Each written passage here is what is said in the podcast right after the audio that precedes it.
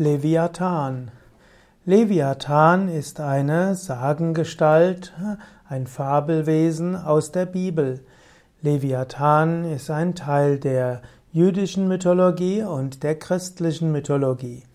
Leviathan ist auch der Titel einer staatstheoretischen Schrift von Thomas Hobbes und Leviathan wurde so auch zum Namensgeber verschiedener Zeitschriften, verschiedener Musikgruppen, verschiedene Schiffe und verschiedener technischer Produkte.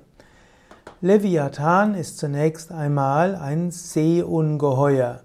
Leviathan, hm, manche sagen, es ist eigentlich ein, nur ein Wal, aber Leviathan wird in der jüdisch-christlichen Bibel beschrieben als ein Seeungeheuer. Es hat Züge eines Krokodils, eines Drachens, eines Schlange und eines Wals. Manche sagen auch, es ist ein Mischwesen, das eben die Charakteristika von verschiedenen Tieren hat. Leviathan hm, ist, äh, man findet Leviathan auch schon in babylonischer und kanaanitischer Mythen. Es gibt die drachengestaltige mesopotamische Salzwassergöttin Tiamat, T-I-A-M-A-T, und diese wurde vom Gott Marduk besiegt und konnte so den Göttern eine Wohnstätte geben. Genauso gibt es das kanaanitische Götterpaar Baal und Anat, A-N-A-T-H, und diese mussten das siebenköpfige Seeungeheuer besiegen. Hm, und erst nachdem sie dieses besiegt hatten, dann konnten sie weitergehen. In der Bibel gibt es verschiedene Stellen, wo hm, Leviathan vorkommt.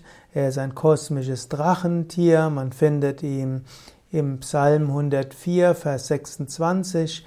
Hier hat Gott Leviathan geschaffen, um mit ihm zu spielen, was auch heißen könnte, dass äh, Gott Großartiges geschaffen hat, aber dass dieses auch außer Kontrolle gerät. Dann gibt es eine detaillierte Beschreibung von Leviathan im Buch Hiob und dort wird Leviathan als bösartig angeschaut. Später wird Leviathan als Allegorie angesehen auf die, für die vernichtende Kraft des Meeres. Und dann ist Leviathan das Gegenstück zu Behemoth mit TH, das ist das Landtier, und dem Vogel Zitz, Z-I-Z. Und so kann man sagen, das sind wie die drei Kräfte des Universums. Es gibt das Landtier, es gibt das Wassertier und es gibt das Lufttier. Und alle drei zusammen symbolisieren Fähigkeiten, Möglichkeiten von Unterbewusstsein, Bewusstsein, Überbewusstsein oder auch vom tierischen, menschlichen und göttlichen.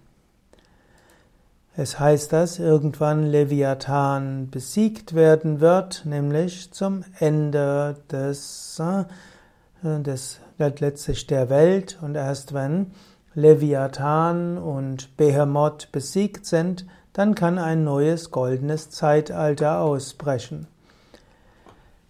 Leviathan als äh, Geschichte äh, oder als literarische Geschichte von Thomas Hobbes. Thomas Hobbes war ein Autor der Aufklärung. Er hatte, er schätzte die Freiheit des Einzelnen sehr, aber er wusste auch, dass Tyrannen eben sehr unterdrückerisch sein konnten. Aber er meinte, dass der Staat so sein müsste wie ein Leviathan, um die, den Egoismus der Einzelwesen unter Kontrolle zu halten, und nur dann könnte eine gute Gesellschaft entstehen. Leviathan hm, ist also die Bezeichnung für den allmächtigen Staat. Und Hobbes etablierte die, einen starken Staat hm, mit, als Gegenpol zum anarchistischen Urzustand der Gesellschaft. Dieser könnte charakterisiert sein durch den Krieg aller gegen alle und man braucht eine dauerhafte Friedensordnung durch eine Art Gesellschaftsvertrag aller Gesellschaftsmitglieder. Diese übertragen dann ihre ursprünglichen Rechte an den Staat und so wird der Staat zum unanfechtbaren Leviathan, wie eine Art sterblicher Gott unter dem unsterblichen Gott. Und diesem Staat fällt es dann zu, die Menschen notfalls mit Gewalt gegenüber sich selbst und gegenüber anderen Völkern zu beschützen. So ist also Leviathan so die Theorie, dass es einen starken Staat braucht, um eine friedvolle Gesellschaft zu haben.